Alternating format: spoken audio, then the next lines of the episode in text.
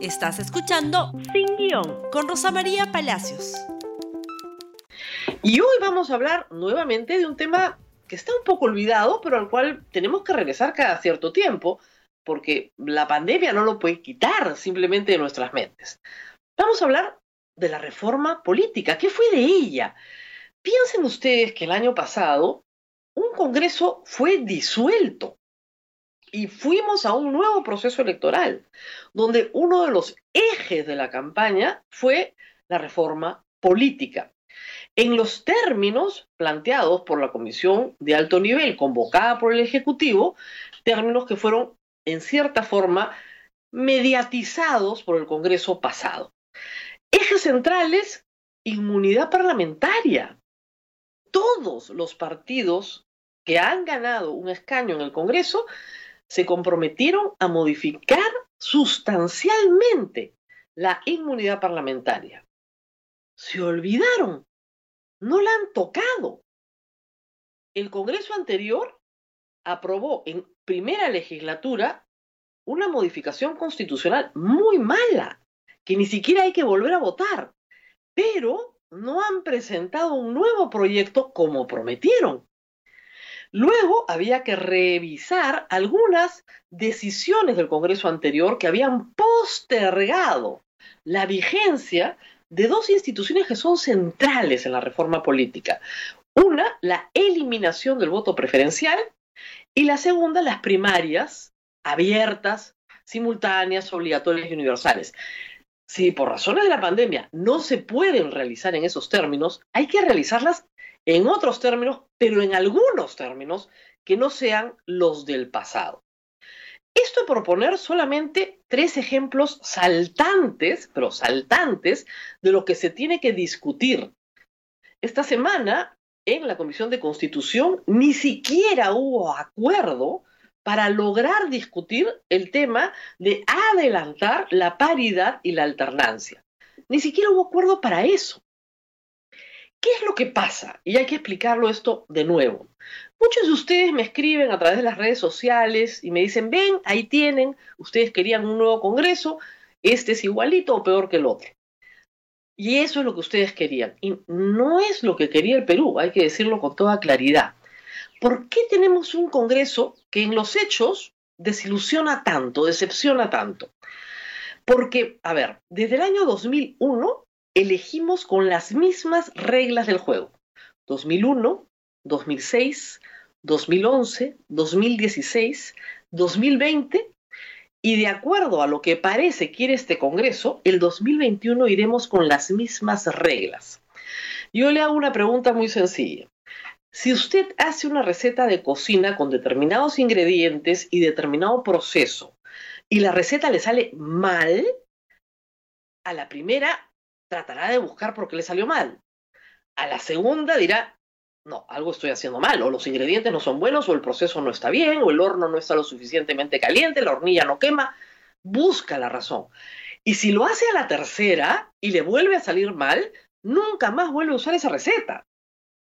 Bueno, nosotros estamos con la misma receta 2001, 2006, 2011, 2020 y vamos al 2021.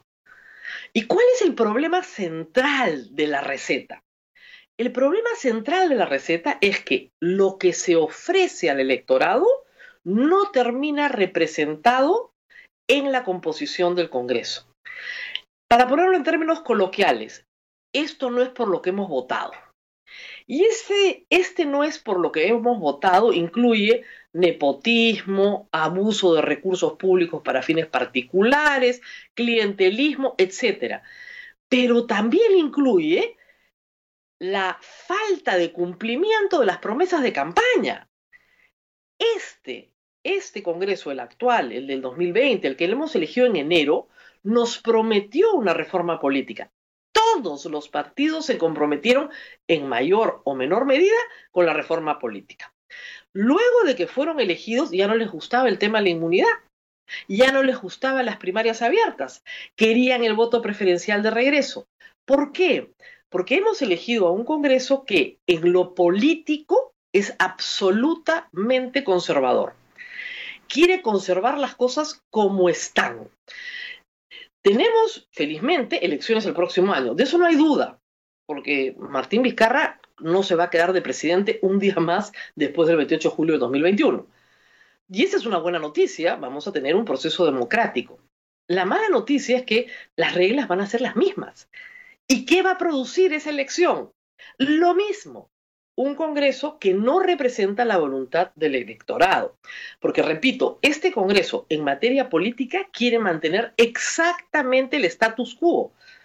Incluso quiere unas primarias eh, con delegados, todo lo que estaba mal, repetirlo. Pero en lo económico, en lo económico, este Congreso es un Congreso socialista. O sea, en materia económica, si ustedes leen los proyectos de Acción Popular, de Podemos, de Somos Perú, de Alianza para el Progreso, son proyectos propios de Frente Amplio, de UPP, que no han ganado la mayoría del Congreso. Yo entendería esos proyectos en el contexto de bancadas muy grandes y fuertes, en una coalición de Antauro con Marco Arana, que ganan como Keiko Fujimori, 73 congresistas, y claro, tenemos un proyecto socialista elegido libremente por el pueblo. Pero el pueblo no votó mayoritariamente por un proyecto económico de carácter socialista. Y este proyecto económico de carácter socialista que une a varias bancadas que no se presentaron con esa oferta, pasa por populismo, sí, clientelismo también, pero básicamente alternativas de intervención económica por parte del Estado que están prohibidas por la Constitución. Desconocer contratos. Violación abierta del artículo 62 de la Constitución, el cual no han, delegado, no han derogado. Han desconocido contratos con los peajes, pero planean desconocer todo tipo de contratos, como hemos anunciado en esta semana, todo gratis, ¿no? Teléfono gratis, agua gratis, luz gratis, la pagas cuando puedas, la pagas cuando quieras, nosotros te la regalamos. Esta semana también la Comisión de Trabajo ha, ha aprobado un proyecto de ley que va a pasar al Pleno esta semana sin discusión, sin discusión en la Comisión de Economía, de frente ya lo aprobaron, donde se restablece la estabilidad laboral absoluta, pero les digo, o sea, Juan Velasco Alvarado quedaría bastante satisfecho con el proyecto, digamos, pero que diría, no, mucho, muy radical, donde se prohíbe, se prohíbe, se prohíbe por ahora y por adelante toda clase de despidos. Se prohíben. Y se prohíben las suspensiones perfectas, se prohíbe todo lo que sea tratar de sobrevivir en medio de una recesión brutal como la que tiene el Perú. Porque en vez de salvar los empleos, que es lo que quisiera salvar, están salvando el puesto de trabajo con la remuneración, los beneficios, a pesar de que la empresa, la empresa quiebre. Les es irrelevante si la empresa quebró o no quebró. Les es irrelevante en el Congreso si la empresa cerró. No, tiene que seguir pagando. Señor, no he vendido nada en tres meses usted pague los sueldos, pero no tengo con qué, ni siquiera me prestan. Ya, o sea, no, paga igual. ¿Votamos por un Congreso socialista? De verdad, vota en lo económico. En lo político, absolutamente conservador. No me cambies nada. Y en lo económico, socialista. Básicamente, intervención del Estado en la economía para favorecer grupos particulares. ¿O qué cosa creen que es la legalización del taxi colectivo? Es exactamente eso. Entonces, tenemos una promesa rota, una promesa que no corresponde a lo que se nos ofreció en campaña.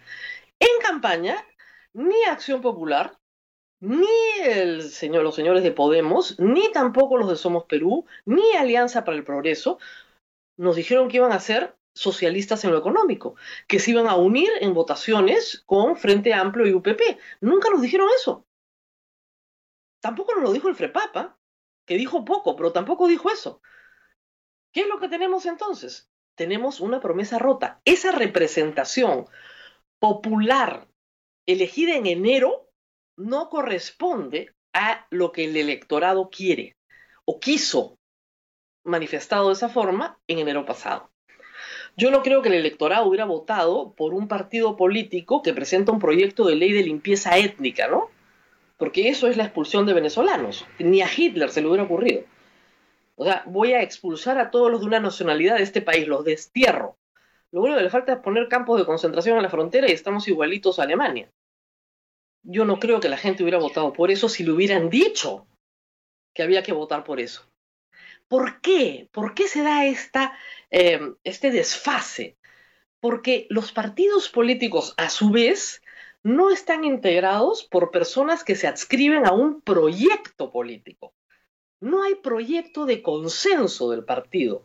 Hay intereses individuales, políticos, económicos, que se adscriben a un partido como vehículo para llegar al poder y luego juntarse con los que les da la gana juntarse.